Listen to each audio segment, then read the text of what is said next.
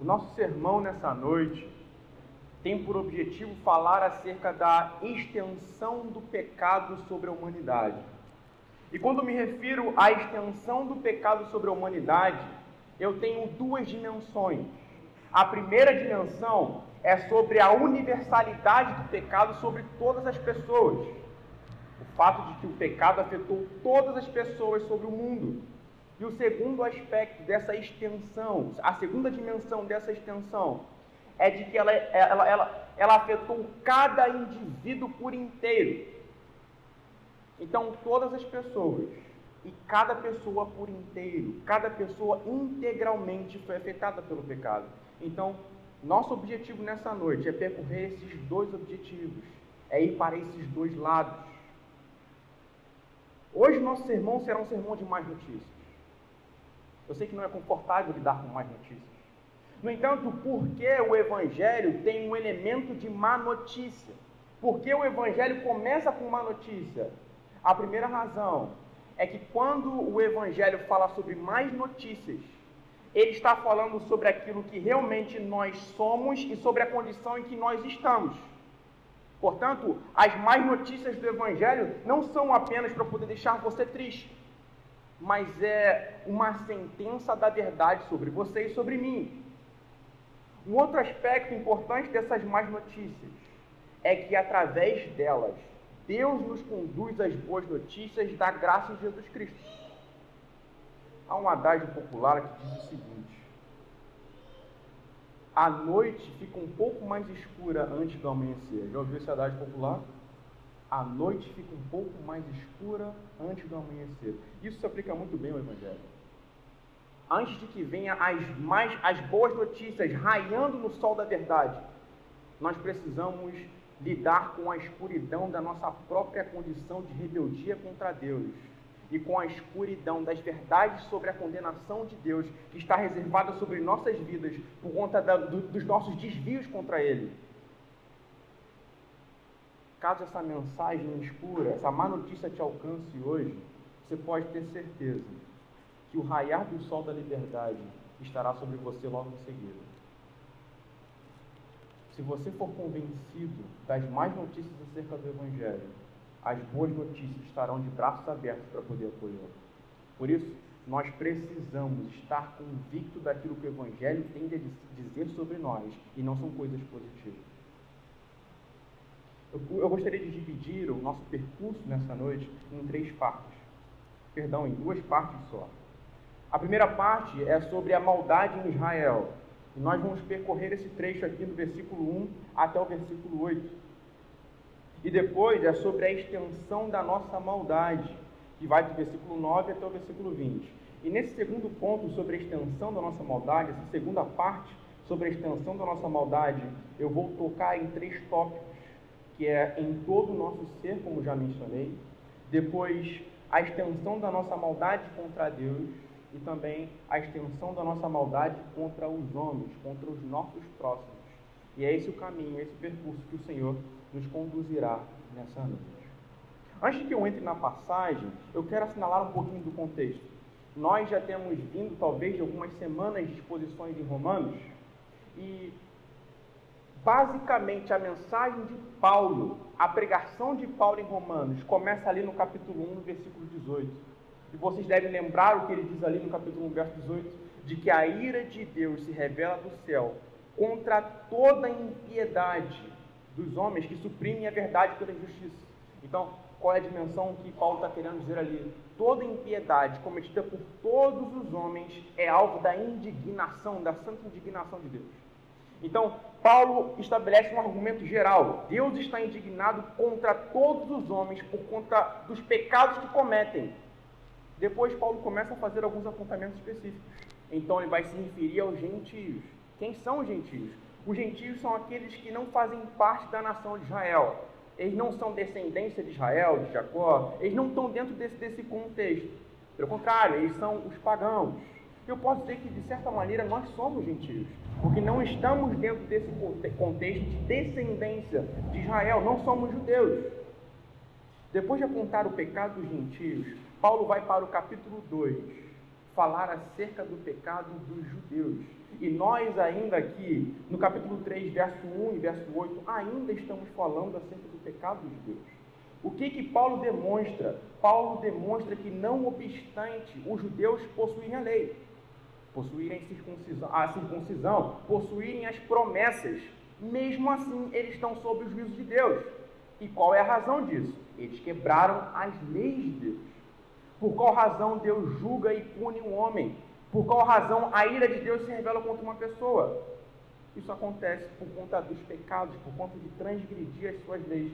E os judeus também fizeram isso.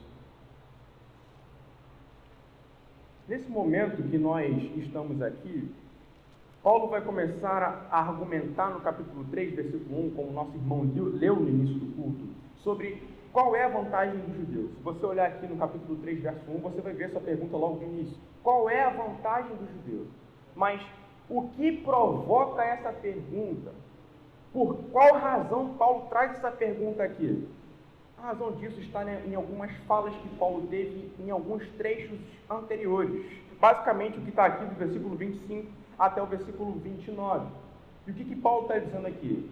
Que se você é circuncidado, faz parte da nação de Israel, é, é um judeu, mas não é comprometido com a lei e não é transformado no interior do seu coração, então a sua circuncisão já se tornou incircuncisão. Ou seja, por mais que você basicamente observe o caráter externo da lei, por mais que você seja circuncidado, por conta disso, contenha o sinal da aliança. Se o seu coração não é transformado, portanto comprometido com Deus de Israel, você não é povo de Deus.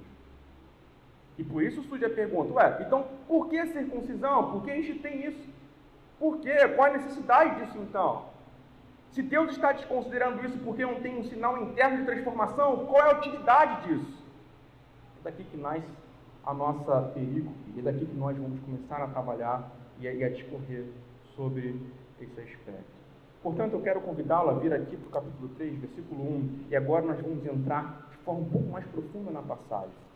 E hoje, em especial, nós vamos ficar bem, bem, bem próximos dos versículos que estão aqui próximos. A nossa ideia é conseguir captar o significado e então extrair o significado para as nossas vidas. Qual é, então, a vantagem do judeu? Ou qual a utilidade da circuncisão? Antes de que eu, que eu fale do porquê dessa pergunta, eu quero fazer a menção do significado dessas perguntas. Por que Paulo está fazendo uso de perguntas aqui? E, e notem, por favor, isso vai ser importante para que a gente entenda essa primeira perícope aqui, do versículo 1 ao versículo 8. O que Paulo está usando aqui era chamado antigamente de diatribe que, que seria uma diatribe? Uma diatribe era basicamente o que professores, filósofos da antiguidade gregos usavam como um jogo de perguntas e respostas, como uma espécie de diálogo imaginário para esclarecer algum ponto, ou então para antecipar qualquer tipo de argumento dos seus opositores. Isso que era a diatribe. Era uma espécie de diálogo imaginário que o professor ou aquele que estava escrevendo desenvolvia com a finalidade de esclarecer um ponto ou antecipar algum tipo de oposição que poderia vir ao pensamento dele. Mas não é apenas isso. Hoje de manhã eu estava conversando com o pastor André e ele me deu uma informação interessante sobre o significado de atribe, que além desses aspectos que nós já explicamos, ele tem de forma excedente. Alguns pesquisadores tendem a dizer que a diatribe ela não era apenas um, um, recurso de antecipar certas oposições que poderia haver ou para esclarecer certos pontos, mas era uma espécie de recurso utilizado quando você estava lidando com um público de coração endurecido e que por conta da teimosia de não querer ouvir e de alguma forma querer sempre encontrar algum argumento para poder desqualificar o que você estava, estava dizendo, você precisava usá-lo. Repara esse ponto? Então, qual é a razão da diatribe? Era convencer um povo teimoso, sem que ele pudesse sair pela tangente com falsos argumentos. Esclarecer um ponto, antecipar questões e também convencer um povo teimoso de coração endurecido. E nas questões que, nós, que Paulo vai levantar aqui, nós veremos isso com clareza. Então, qual é a vantagem do judeu? Qual é a utilidade da circuncisão? E Paulo vai dizer aqui logo em seguida, no versículo 2: muita sobre todos os aspectos. Então, Paulo já respondeu a questão. A circuncisão, o tecido judeu, tem muitas utilidades. Eu vou dizer para vocês aqui, principalmente, olha ele aqui no versículo 2, continuando, porque aos judeus foram confiados oráculos de Deus. O que Paulo quer dizer por oráculos? Ele está se referindo à revelação de Deus. Que grande privilégio é esse? O povo judeu recebeu de primeira mão a revelação divina, coisa que outras nações e outros povos não receberam. Eles receberam de primeira mão, de forma especial e de maneira direta, os significados de quem Deus é. Outras nações não tiveram esse contato com o divino. E olha a expressão que Paulo usa aqui, ele vai dizer que foram confiados. Quando você confia algo a alguém, o que você está querendo dizer com isso? Essa pessoa tem a responsabilidade com isso. Então, quando Paulo está dizendo que os oráculos de Deus, ou seja, a revelação de Deus foi confiada a eles, Deus está dizendo aqui que aos judeus foi responsabilizado basicamente o acesso à revelação e ao conhecimento divino. É como se o conhecimento divino que eles receberam de forma direta de Deus se tornasse uma missão para que eles expandissem esse conhecimento para todos os povos. Então, o privilégio de receber e o privilégio da responsabilidade de preservar e comunicar o conhecimento de Deus. Os judeus circuncidados tiveram isso e nenhuma das outras nações ao redor teve isso. Então, que grande privilégio. Em Romanos capítulo 9, em alguns trechos lá, a partir do versículo 4, Paulo vai assinalar outros privilégios. Mas olha como é que ele está colocando a revelação aqui. Principalmente Paulo destaca a revelação aqui entre os privilégios que os judeus tinham, principalmente porque eles receberam a revelação de Deus. Isso é grande coisa. Isso significa muito em todos os sentidos.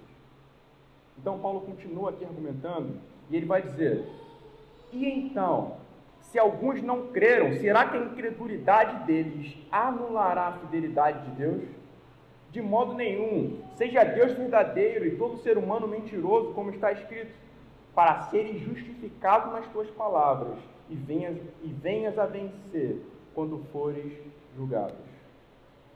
À medida que nós explicarmos esse, esse trechinho, vai ficar claro o absurdo que Israel está cometendo aqui.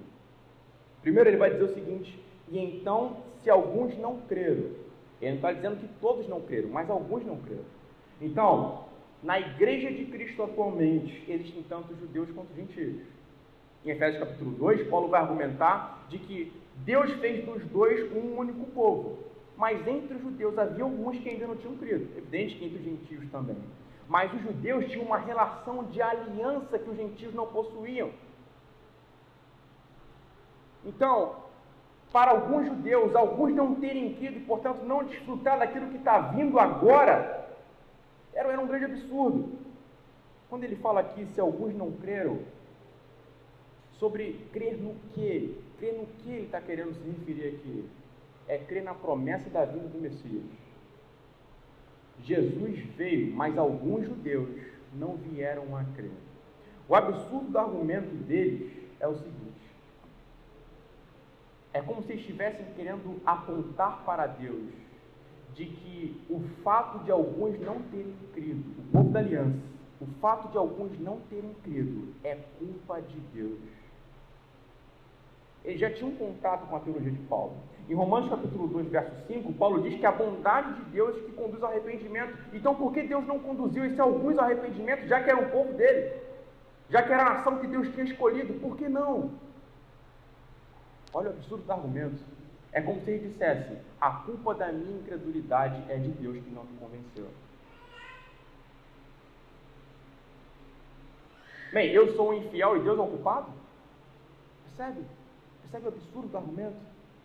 Ao invés deles se responsabilizarem pela culpa de não terem crido, eles dizem: Não, Deus que não me convenceu. Ele me endureceu o coração para que eu não cresça. Paulo mais para frente vai desenvolver isso em Romanos capítulo 9, mas já notem um absurdo.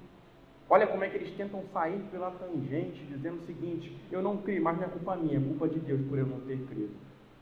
Isso é total absurdo. Como isso pode ser dito? É a responsabilidade deles crerem. O fato deles terem tido os oráculos de Deus e, portanto, a revelação, concedia a eles a oportunidade de ter muito mais clareza sobre o Messias que viria do que qualquer outro povo e nação. Cristo estava revelado nesses oráculos, nessas revelações. Portanto, era mais fácil deles identificarem. Mas eles corresponderam a esse Cristo com incredulidade, queriam culpar a Deus. Mas a coisa vai ficando um pouco mais absurda conforme o tempo vai passando. Observe a maldade de Israel. Paulo vai responder no verso 4: De modo nenhum, seja Deus verdadeiro e todo ser humano mentiroso, como está escrito, para serem justificados nas suas palavras e venhas a vencer quando forem julgados. O que Paulo está querendo dizer aqui? Não, Deus está certo e vocês estão errados. A culpa por não terem crido é de vocês, não de Deus. Como é que vocês vão fazer isso? Como vocês vão, ter, vão culpar a Deus por não terem crido? A culpa é de vocês. Observe o versículo 5. Mas se a nossa injustiça evidencia a justiça de Deus, que diremos? Seria Deus injusto por aplicar a sua ira? E aqui há um outro argumento. E esse argumento vai se repetir de uma maneira um pouquinho diferente aqui no versículo 7. E se a minha mentira faz com que aumente a verdade de Deus para a sua glória, por que ainda sou condenado como pecador? Olha o que, que eles estão dizendo. Olha, quando eu cometo um pecado ou quando eu cometo uma injustiça, o que, que Deus faz? Ele corresponde com justiça. Ele demonstra que ele é um Deus santo e justo ao punir o meu pecado. Está vendo como isso glorifica a Deus? Então, talvez seja bom que eu continue no meu pecado, porque isso obtém glória para Deus.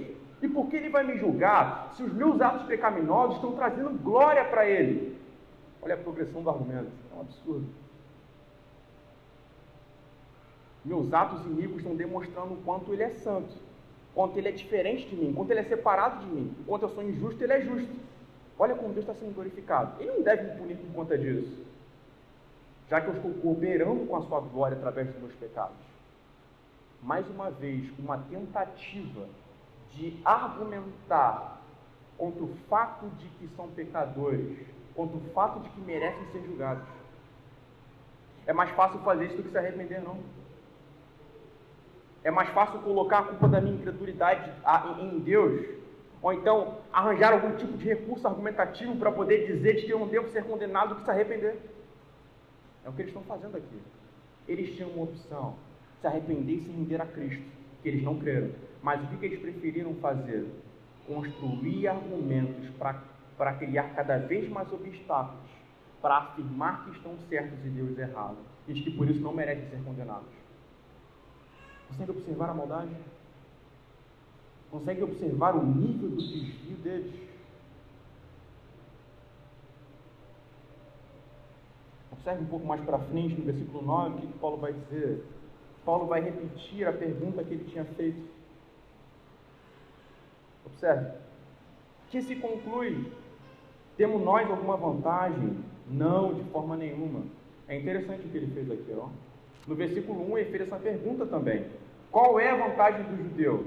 No versículo 9 ele diz a mesma coisa. Qual é a vantagem do judeu? E ele vai responder o seguinte: agora nenhuma. Existe uma vantagem, mas por conta da postura de rebeldia dos judeus contra a revelação de Deus, não há vantagem nenhuma. Eles serão condenados assim como os gentios. Eles vão receber a punição de Deus assim como os gentios. O fato deles terem desconsiderado a revelação divina o fato deles terem dado as costas a Deus os coloca na mesma dimensão que todos os pecadores. Porque todos os pecadores estão numa condição de serem condenados por Deus, justamente porque se desviaram de Deus, quebraram seus mandamentos, quebraram sua lei. Eu quero continuar agora no nosso segundo ponto. Nós já concluímos então os judeus tentaram sair pela tangente com argumentos falhos. E está claro, são condenáveis.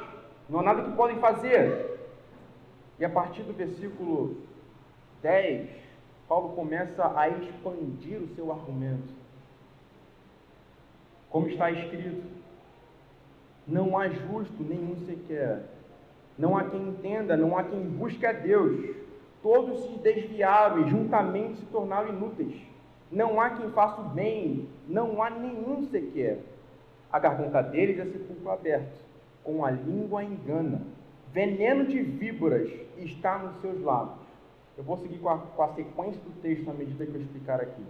Mas, observe como Paulo está colocando a condição do nosso pecado em termos totais.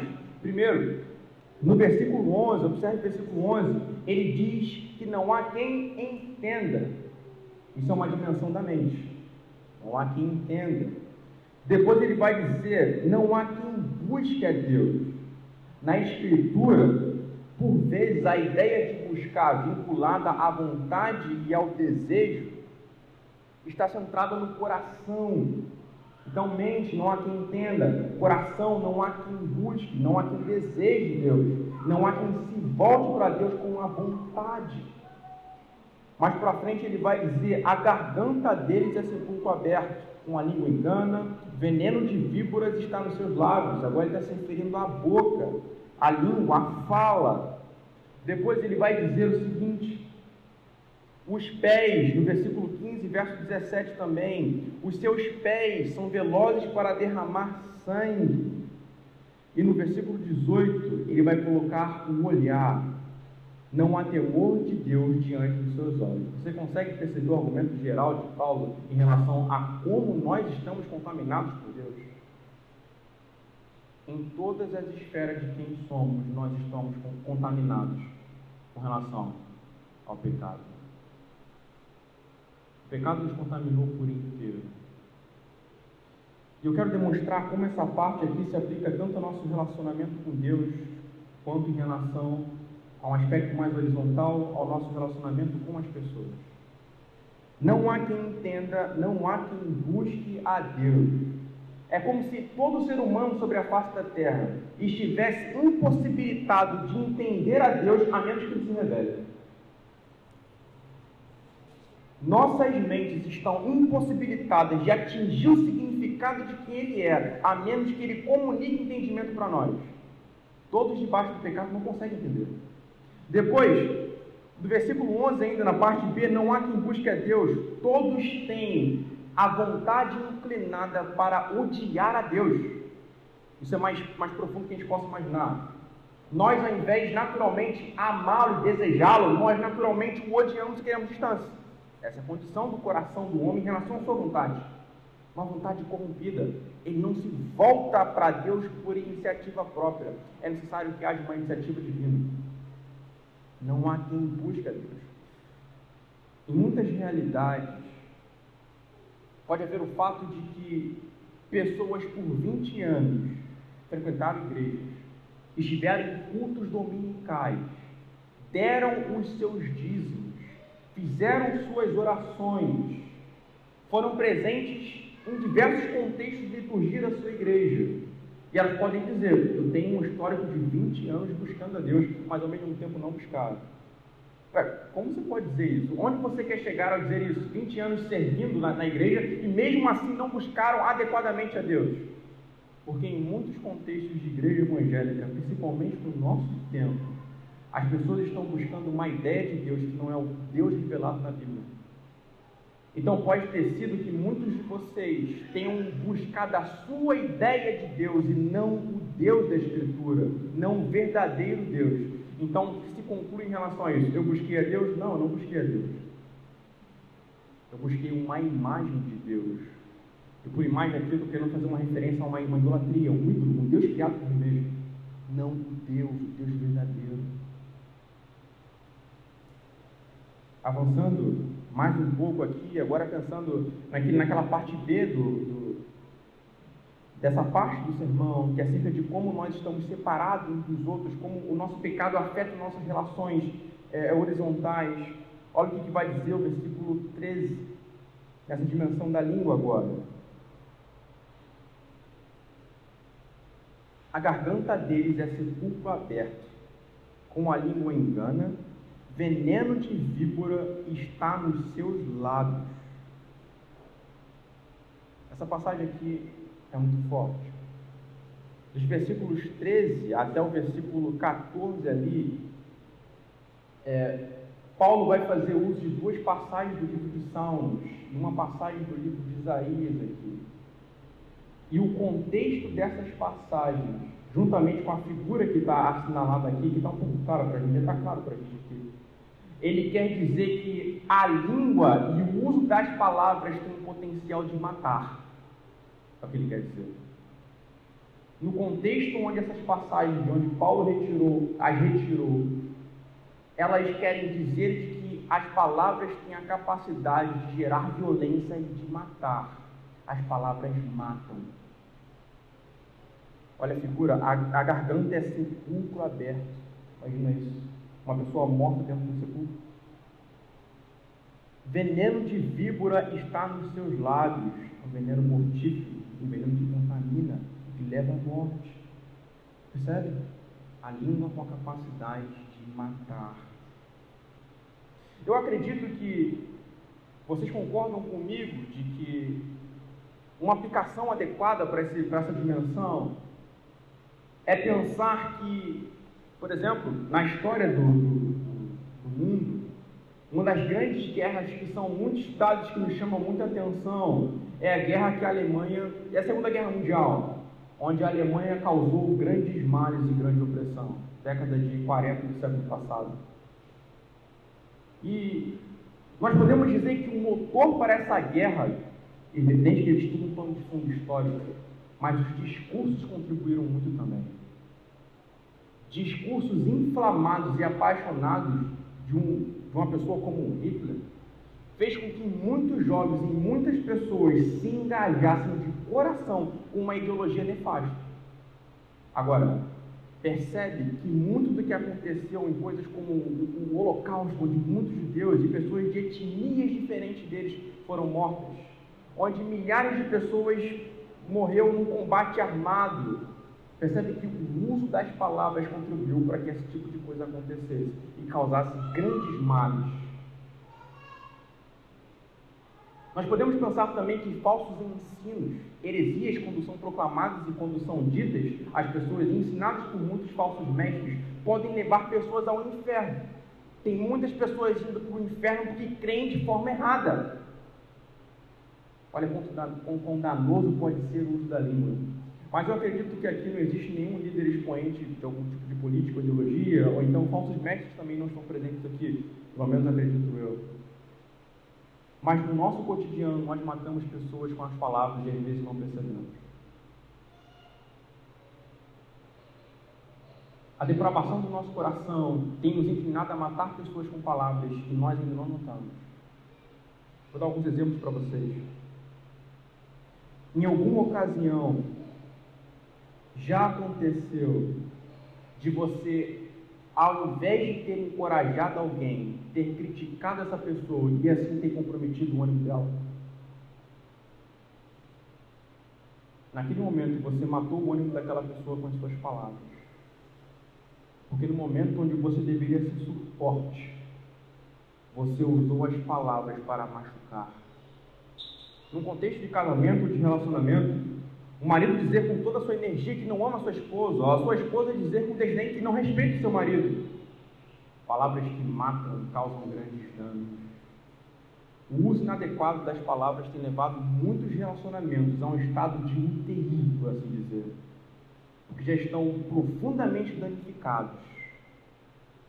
Pense em outras questões também. Um uso inadequado de usar certas expressões para se referir a certas pessoas de maneira que as marquem para sempre, chamá-las de fracassados, chamá-las de, enfim, dizer que não há esperança para elas.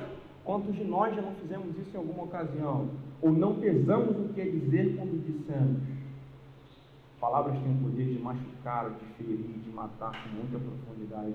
E nós não nos medimos nisso. Em Tiago capítulo 3, o Tiago, irmão do Senhor, chega a dizer que a, a, a, a língua do homem é como uma pequena fagulha que pode colocar fogo numa grande selva. Percebe? A língua, o uso das palavras de maneira inadequada pode causar males que a gente nem sequer consegue medir. E Paulo dá uma grande ênfase aqui ao uso da língua. Perceba? Ele usa basicamente três figuras para poder se referir à depravação do homem e o uso da língua, mais do que em, relação a qualquer, a qualquer outros pecados que estão aqui presentes. Nossa depravação se manifesta no modo como nós falamos e do que nós escolhemos falar. Indo um pouco mais para frente, nesse aspecto ainda de o pecado afetar nossas relações, observe o que ele vai dizer no versículo 15: Os seus pés são velozes para derramar sangue, nos seus caminhos há destruição e miséria. Eles não conhecem o caminho da paz, não há temor de Deus diante dos seus olhos. Ele está falando aqui do uso da violência, agora de um matar que não são através das palavras, mas de um matar planejado, algo como crimes ou, ou algo parecido com isso, ou um assassinato como, como, de, forma, de forma geral. Por mais que muitos de nós não tenhamos assassinado em termos literais, o princípio de assassinar alguém, por vezes, está presente nos nossos corações e nós não conseguimos saber a dimensão disso. Vão comigo até Mateus capítulo 5.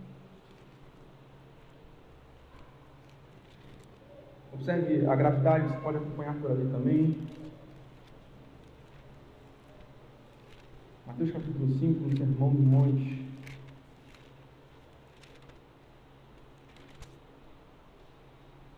A partir do versículo 21. Vocês ouviram o que foi dito aos antigos: não mate. E ainda, quem matar estará sujeito a julgamento. Eu, porém, lhes digo que todo aquele que se irá contra o seu irmão estará sujeito a julgamento.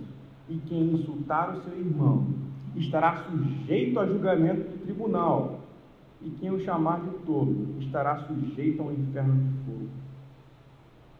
Sob o olhar de Jesus, se irar contra alguém é tão pecaminoso quanto assassinar alguém. Jesus está dizendo que o princípio para o pecado de assassinato é a ira no coração contra o seu irmão. E ele pesa essas duas coisas no mesmo ímpeto de gravidade. Ainda que não tenhamos matado de forma literais, se nos iramos profundamente, de forma violenta contra pessoas, a ponto de ameaçá-las, nós assassinamos pessoas nos nossos corações. É como Deus pede essas coisas. É como Deus as considera. Então, Paulo faz, ele assinala aqui em termos muito gerais a condição de pecado dos homens. Mas, fechando esse aspecto positivo, indo aqui para o versículo 19, versículo 20 do capítulo 3 ainda, olha o que ele diz. Ora, sabemos que tudo o que a lei diz é dito aos que vivem sob a lei, para que toda boca se cale e todo mundo seja culpável diante de Deus. Porque ninguém será justificado diante de Deus por obras da lei, pois pela lei vem um pleno conhecimento do pecado. Deus nos deu a lei presente no Antigo Testamento para nos mostrar essas coisas, para nos mostrar o quanto nós somos maus e, portanto, despertar a nossa necessidade de Jesus. Em Gálatas capítulo 3, Paulo vai dizer que a lei é como um aio para nos conduzir a Jesus. O que seria o aio para nos conduzir a Jesus? É um meio para nos gerar necessidade de Jesus e nos lançar aos pés de Jesus. Há a frase de um puritano, o nome dele é, é, é Thomas Watson, foi um puritano ali do século XVII, um teólogo puritano, onde ele vai dizer o seguinte: Cristo não será doce para nós enquanto o pecado não nos for amargo. E a lei de Deus tem por objetivo gerar esse amargor nos nossos lábios em relação aos nossos pecados, para que nós corramos para Cristo com necessidade.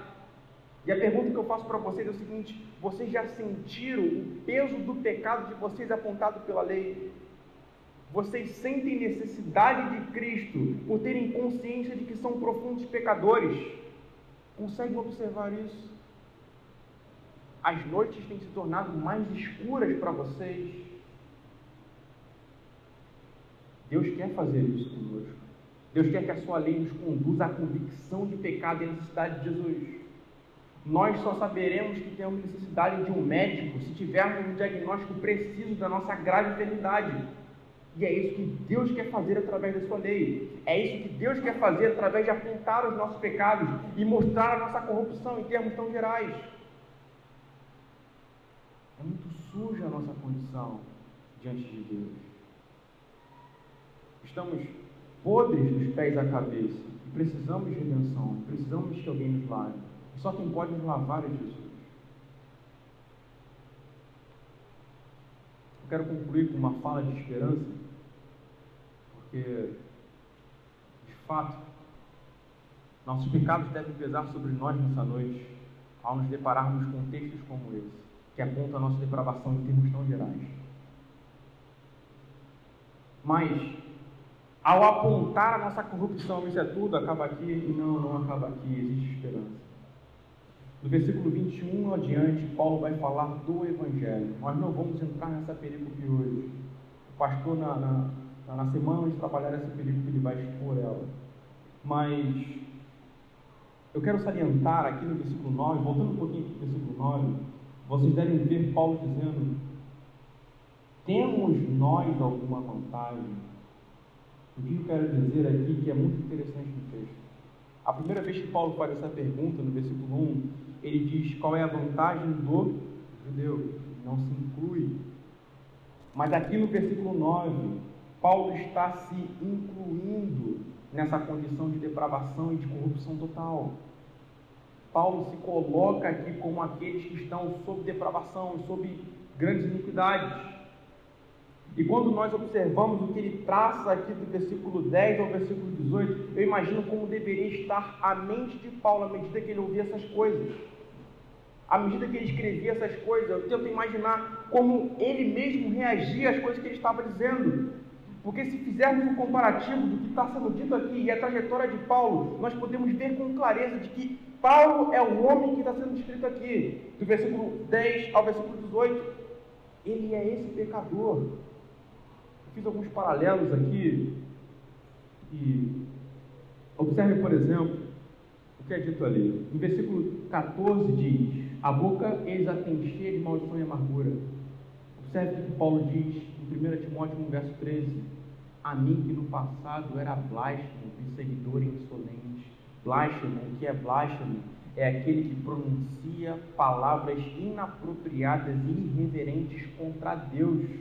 Paulo era esse cara. Portanto, Paulo era esse cara que tinha a boca cheia de maldição e amargura. Um pouco mais adiante,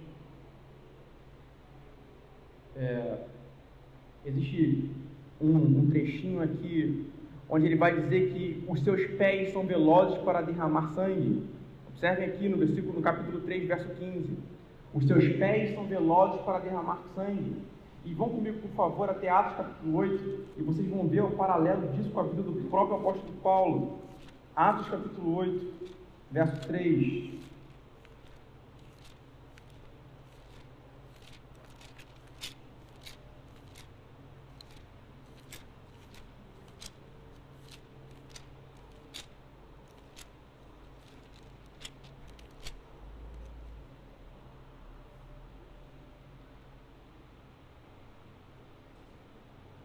Saulo, porém, queria destruir a igreja. Indo de casa em casa, arrastava homens e mulheres, lançando-os na prisão. Os pés de Paulo eram velozes para derramar sangue. Nos caminhos de Paulo havia destruição e miséria. Vocês devem lembrar que no capítulo 9 de Atos, Paulo recebe cartas da sinagoga e ele está indo para Damasco para prender e matar cristãos caminho de destruição e miséria. Os caminhos, os planos de Paulo estavam traçados nessa direção. Mas esse homem que estava sob condenação e corrupto, debaixo do pecado, é o homem que agora nos expõe as doutrinas cristãs de forma preciosa e clara e que se tornou embaixador de Jesus Cristo acerca dessas más notícias e das boas notícias também Paulo, que era um homem totalmente desviado, que não tinha qualquer compromisso com Cristo, mas era totalmente contra Cristo, recebeu graça e misericórdia e se tornou um dos homens mais piedosos de toda a história depois de Jesus. 1 Timóteo capítulo 13, B até o verso 17. Vou ler aqui na minha, minha Bíblia, que fica um pouquinho mais fácil de ler. Se você quiser ler também na sua Bíblia, fique à vontade. 1 Timóteo, aqui a partir do versículo 14. Capítulo 1, verso 14. Transbordou, porém, a graça de nosso Senhor com a fé e o amor que há em Cristo Jesus. Esta palavra é fiel e digna de toda aceitação. Que Cristo Jesus veio ao mundo para salvar os pecadores, dos quais eu sou o principal. Mas por esta mesma razão que foi concedida a misericórdia, para que em mim, que sou o principal pecador, Cristo Jesus pudesse mostrar a sua completa longanimidade e eu servisse de modelo para todos os que hão de crer nele para a vida eterna. O que, que Paulo está querendo dizer aqui? Você é mau? Pode ter certeza que eu era pior do que você, mas mesmo assim, Cristo demonstrou graça na minha vida e me resgatou desse senso e dessa condição de corrupção que estava envolvido. Por que dizer isso? Porque existe chance para mim e para você. Eu acho que está claro para vocês que Paulo é esse homem aqui de Romanos 3, né? Mas nós também o somos. E assim como teve graça e misericórdia para ele, existe graça e misericórdia para nós também. Existe um convite da graça nessa noite para que nós nos rendamos a Cristo, por mais maus que nós sejamos. Houve chance para Paulo. Cristo foi paciente com Paulo. E a chance para você, e a chance para mim também. Portanto, Renda-se a Jesus. Paulo, impossibilitado de se voltar para Cristo por si mesmo, Cristo o encontrou e Cristo foi na direção de Paulo e inseriu Paulo na história dele. Cristo foi até Paulo e o salvou. Se Cristo nessa noite te convence de pecados, faz ter consciência de que está em trevas, pode ter certeza de que a noite é mais escura quando está próximo ao amanhecer de que você, se você hoje tem convicção de pecado, certeza de que é pecador e está perdido, pode ter certeza de que isso é um passo que talvez Deus esteja dando na sua direção para que você tenha, sinta e tenha consciência da sua necessidade de Cristo para que você possa se voltar para Ele. Confie em Jesus, volte para Jesus e o mais perverso pecador pode ser perdoado, assim como eu fui perdoado. Eu gostaria de orar com vocês. Gostaria que vocês tivessem esperança, por mais que sejam maus, como eu sou mau, como Paulo era mau. Porque existe graça para homens e mulheres maus.